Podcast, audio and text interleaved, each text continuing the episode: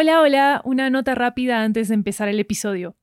¿Sabías que Caper tiene su propio audiolibro con material exclusivo y totalmente nuevo? Se llama Caper, 10 elementos para un gran asalto.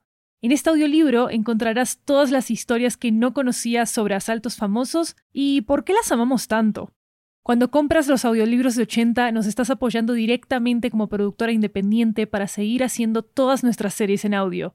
Encuéntralo en libro.fm, Apple Books, Google Play, Storytel, BookBeat y en tu aplicación de audiolibros favorita. También disponible en inglés y en italiano.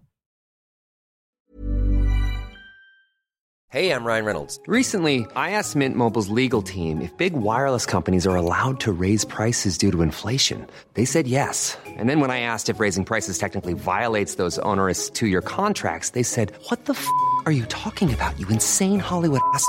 So to recap, we're cutting the price of Mint Unlimited from $30 a month to just $15 a month. Give it a try at mintmobile.com slash switch. $45 up front for three months plus taxes and fees. Promo for new customers for limited time. Unlimited more than 40 gigabytes per month. Slows. Full terms at mintmobile.com.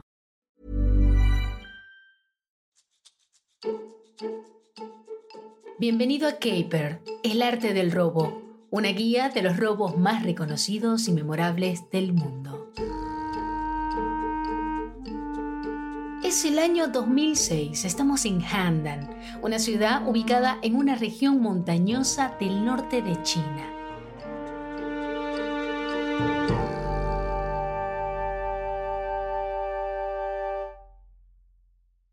Ese año se están haciendo los preparativos para los Juegos Olímpicos del 2008 y no hace falta decirlo, la economía está en aumento. La construcción del ferrocarril China-Tíbet y la de la presa de las Tres Gargantas avanzan.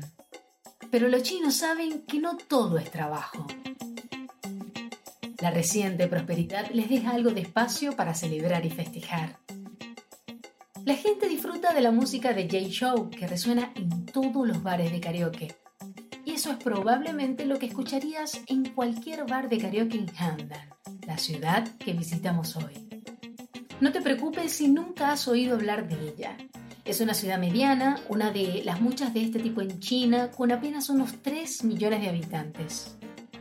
Una razón importante porque la ciudad es conocida es que, según los historiadores de la época, el primer emperador de la China unificada, Qin Shi Huang, nació en Handan en el año 259 a.C.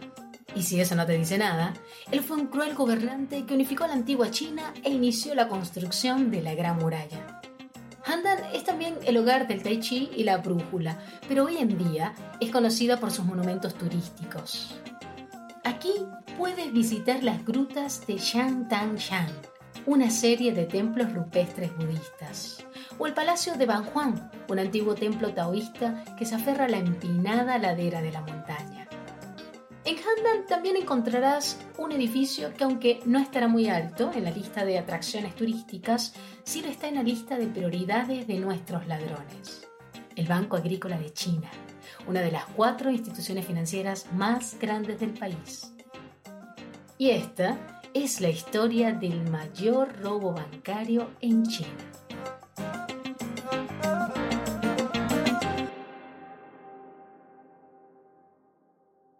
Nuestros dos personajes principales son Ren Xiangfeng y Ma Xiangying, dos administradores de bóvedas en el Banco Agrícola de China.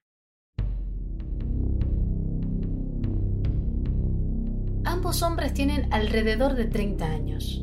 Ren es un hombre guapo, Nació en una cómoda familia de clase media e incluso tiene un buen trabajo. Lo consiguió gracias a sus dedos extremadamente rápidos. Déjame decirte por qué. Antes de los contadores mecánicos de billetes, los empleados del banco tenían que contarlos ellos mismos, rápidamente. Era una parte tan importante del trabajo que los bancos hacían concursos. Ren clasificaba constantemente en torneos regionales. Estos rápidos dedos serían útiles más adelante.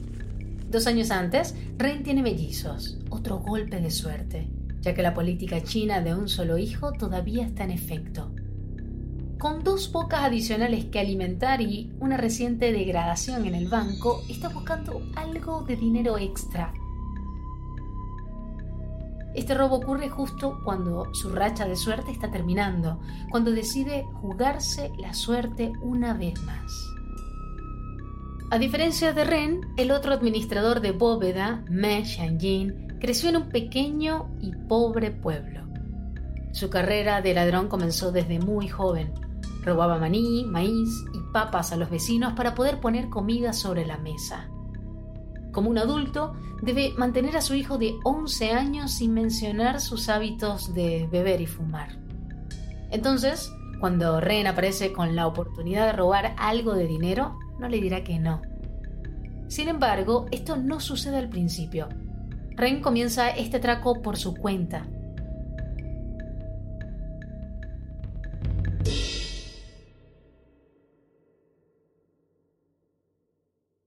Corre el mes de octubre y el plan todavía está lejos de ser infalible, pero Ren cree que es muy sabio.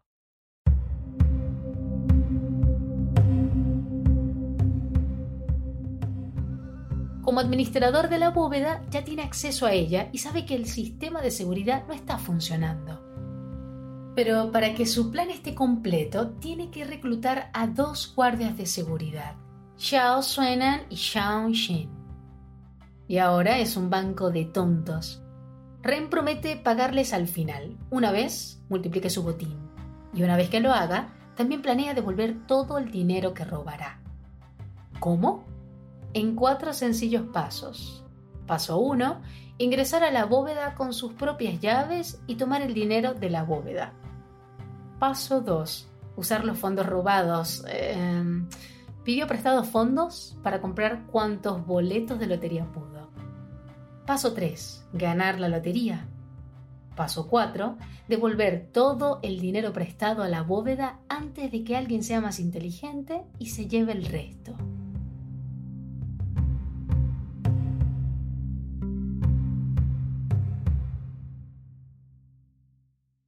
Para llevar a cabo el primer paso, elige una mañana donde sus dos reclutas están trabajando.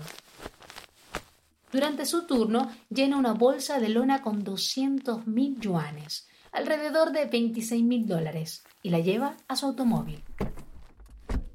Su turno no ha terminado, así que vuelve a cumplir con su última hora de trabajo. ¿Por qué poner en riesgo sus posibilidades de ser el empleado del mes?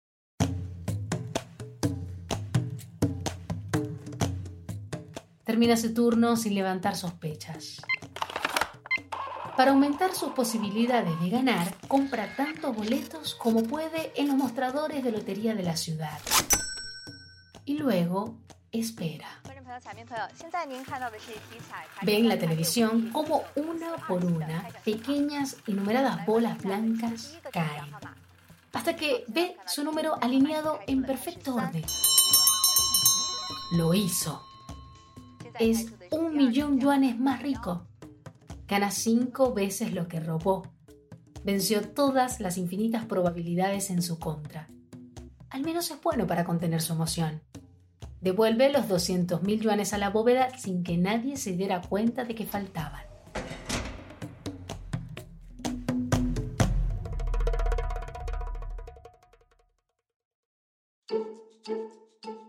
Gracias por escuchar a Caper.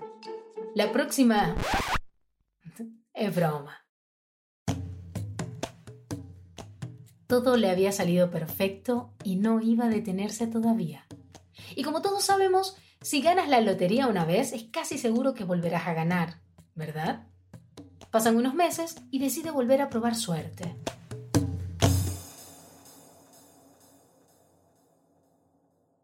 Ahora es marzo y sus ambiciones son mucho más altas.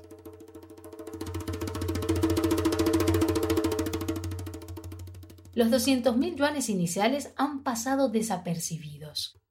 Pero esta vez necesita ayuda. Alguien que le ayude a llevar el dinero y a cubrirlo con el resto del personal. Y ahora viene Man Yin, el otro administrador de bóveda. También es el único que seguramente notaría la ausencia del dinero. Afortunadamente para Ren no es muy difícil convencerlo un tonto más a bordo.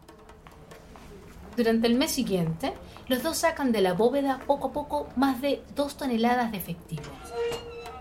Imagina algunos billetes escondidos en sus maletines cuando salen del trabajo, en pequeños paquetes que se apilan cada vez más alto. Eventualmente se llevan hasta 33 millones de yuanes o 4.3 millones de dólares en ese momento. Probablemente han llegado demasiado lejos. Otros empleados del banco están empezando a notarlo, incluso alertan a la policía. Pero, por supuesto, son los administradores de la bóveda y son capaces de evadir las sospechas por un tiempo. Su mediocre excusa es cosas como esta suceden.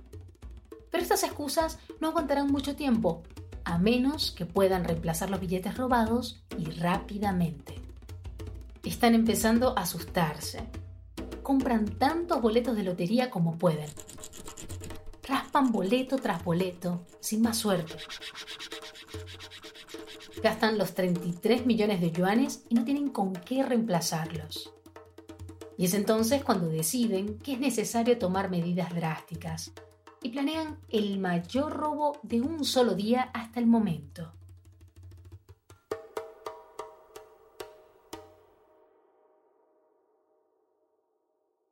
Último esfuerzo, el 14 de abril, robaron 18 millones de yuanes adicionales, o 2.3 millones de dólares.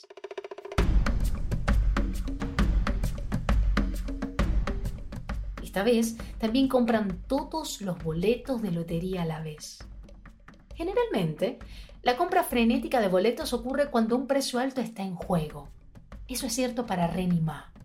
Rompen el récord histórico de ventas de lotería en un solo día y después de eso se rascan y rascan. Y cuando toda esperanza parece perdida, ganan por segunda vez. Casi se salvan.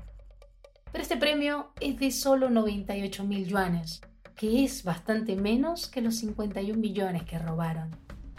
Solo han recuperado alrededor de 13 mil dólares de los 6.7 millones que necesitan reemplazar.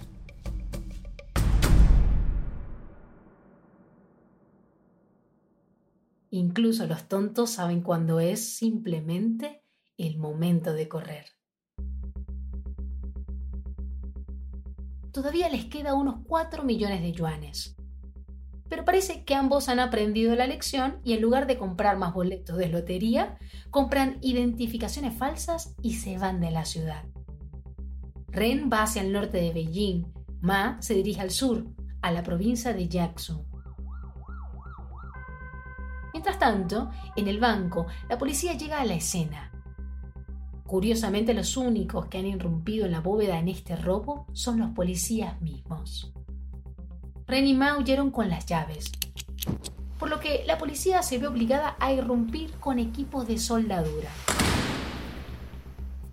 ¿Y sabes qué encuentran adentro? Bueno, por supuesto, una bolsa de boletos de lotería ya raspados. Cuando nuestros socios criminales no regresan al trabajo, queda claro quiénes son los culpables. Se despliega una persecución a nivel nacional. Una transmisión de noticias nocturnas que cubre el atraco se emite en la televisión central de China. Y por cada cabeza se ofrece una recompensa en efectivo.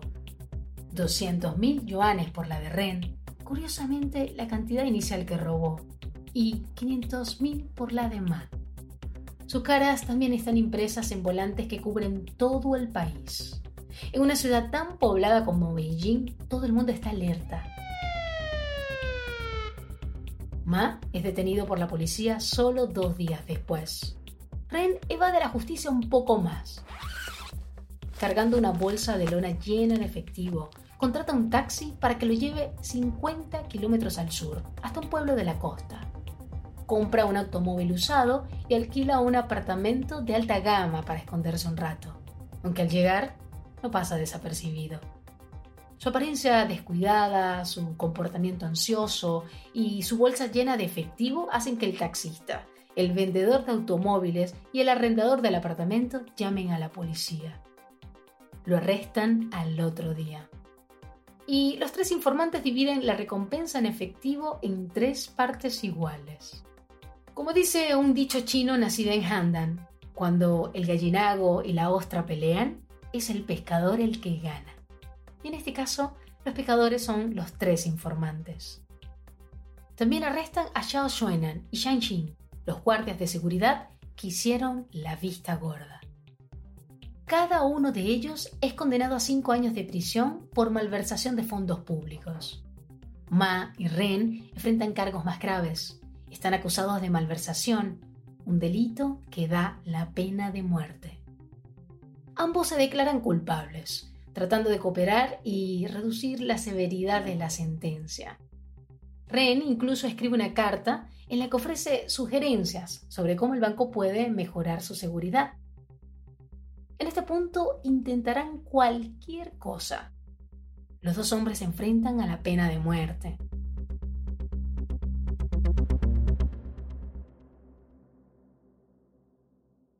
Un alto precio por poner dinero de un banco nacional en una lotería estatal. Pero las loterías parecen tener una forma de cegar el juicio de las personas. Para mucha gente es una forma de soñar, o mejor, un intento desesperado por alcanzar las estrellas. Solo piensa cuántas personas en todo el mundo compran boletos de lotería todos los días. En el 2006, la lotería generó alrededor de 10.400 millones de dólares solo en China. Y en ese mismo año, una buena parte del dinero que nadie haya ganado se destinaría a los próximos Juegos Olímpicos. Pero, ¿qué pasa con los ganadores que se llevan a casa enormes cantidades de efectivo? Estos son algunos datos divertidos sobre los ganadores de la lotería. Algunos de los más afortunados se llevan a casa cientos de millones de dólares. Aún así, el 68% de los ganadores de la lotería continúan jugando a la lotería. Tal vez esperan sacar provecho de una racha de suerte. Lo que nos recuerda el protagonista de nuestra historia de hoy, que no estaba contento con haber ganado una vez. Lo curioso es que un poco más de la mitad de los ganadores de la lotería dicen que son más felices.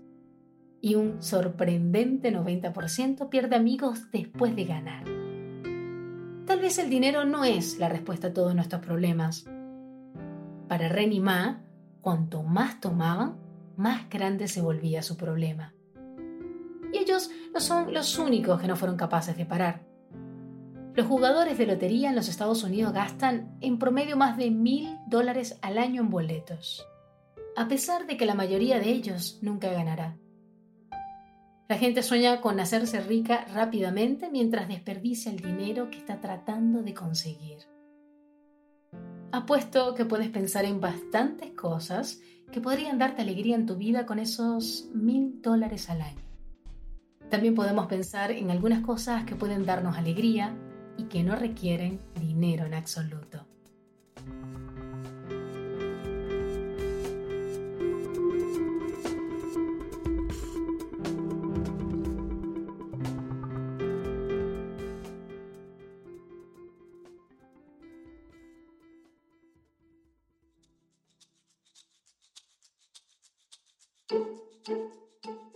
Gracias por escuchar a Caper. Acompáñanos la próxima semana y viajemos a Tokio, al último gran robo de esta temporada. Si acabas de conocer la serie, escucha nuestros episodios anteriores, disponibles en Spotify, Apple Podcasts, Google Podcasts, Castbox y todas las plataformas de podcast. Producción y tema original por Estudio 80. Narración de Andrea García. Diseño sonoro por Kiara Santela y Luis Raúl López. Canción original de Jeremías Juárez. Productora principal Clixia Sala. Asistente de producción Clar Marquese y Seina Abulel Malkerem. Para más información sobre Caper, una serie original de Estudio 80, visita 80estudio.com y síguenos en Twitter e Instagram, arroba 80podcast. También puedes escuchar este podcast en inglés, Caper, en alemán, Caper, die Kunst der Diebe, y en italiano, Caper, el arte del furto. Sigue las transcripciones en todos los idiomas en 80estudio.com.